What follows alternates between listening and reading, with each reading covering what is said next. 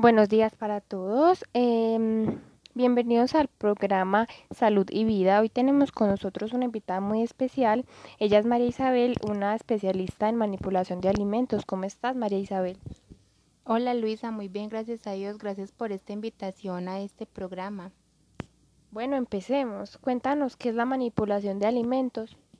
Es la manera adecuada de seleccionar y conocer los alimentos. ¿Cuál es la responsabilidad de nosotros las personas que manipulamos los alimentos?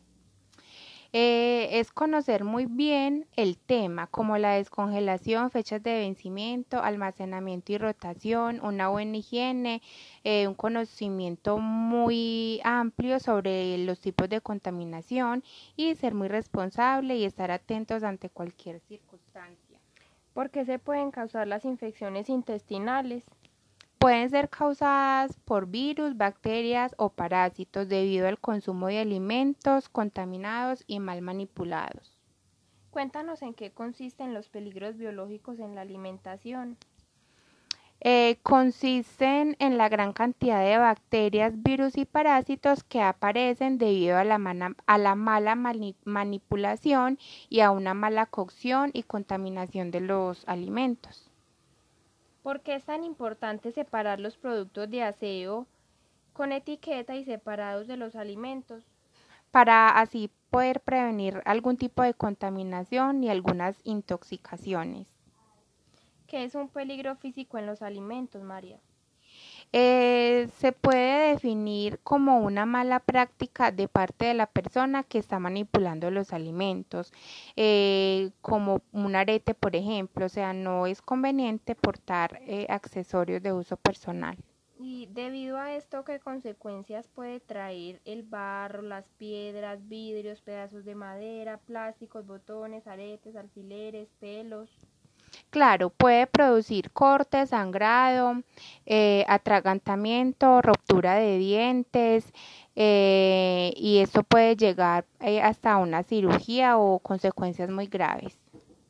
¿Y por qué no se puede preparar alimentos con alimentos de bisutería? Precisamente para evitar lo que antes habíamos hablado, para evitar todo este tipo de, de accidentes y para ser muy responsables en cuanto a la salud de los consumidores. Explícanos cuáles son los insectos y roedores y qué pueden causar en el proceso de la alimentación.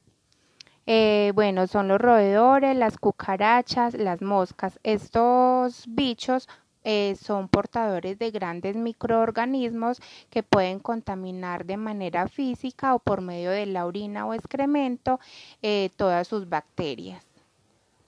María, ¿y por qué se consideran nuestras manos el principal vehículo de gérmenes? Porque con las manos hacemos actividades cotidianas como por ejemplo cambiar un pañal, tocar superficies sucias y contaminadas y el mal lavado de manos. ¿Y por qué es importante el aseo de la ropa?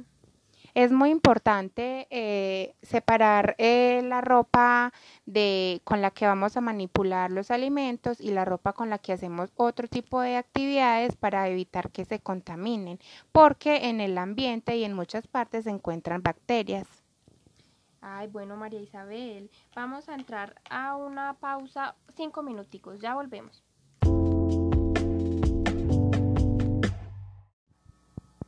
Buenos días de nuevo, volvimos de pausas comerciales. María, cuéntanos ahora sí, ¿frente a qué situaciones de salud se le debe avisar al responsable del lugar de trabajo? Eh, en caso de haber diarrea, vómito, fiebre, brote o algún tipo de cortada. Explícanos las características del cuidado de la carne, los huevos, productos congelados, frutas y hortalizas. Bueno, eh, Luisa, es muy importante eh, comprar la carne en el mercado, pero cuando ya hayamos hecho eh, todas las compras. Eh, o sea, es decir, la carne se debe de comprar de, pues por último, debe mm, mantener su cadena de fría, de frío, perdón. Eh, para eso venden algunas bolsas herméticas, neveras de copor, para poder transportar la carne a nuestra casa. Eh, de igual forma, las verduras y las hortalizas pues deben estar en un lugar muy fresco. Eh, no es necesario eh, meterlas al, al refrigerador. O sea, muchas veces se hace para, para conservarse, pero no es necesario. La carne sí debe de estar totalmente congelada. ¿Y cómo sería el proceso de descongelación de estos alimentos? Eh, bueno, se puede descongelar en la misma nevera con, con, una anticipación de 24 horas aproximadamente, es decir, se baja del congelador a la parte de la refrigeración. Eh, también se puede descongelar en agua fría sumergiendo el producto eh, envuelto en, en la bolsa hermética o en lo que eh, queramos en agua fría. También se puede descongelar en el microondas como medio más rápido para hacerlo.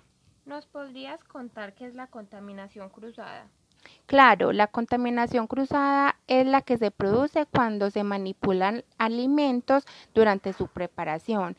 Esta se da cuando un alimento limpio eh, entra en contacto directo con un, con un alimento contaminado. Por ejemplo, poner las verduras en el mismo recipiente donde se pone la carne cruda puede contaminarlo. A esto le llamamos contaminación cruzada.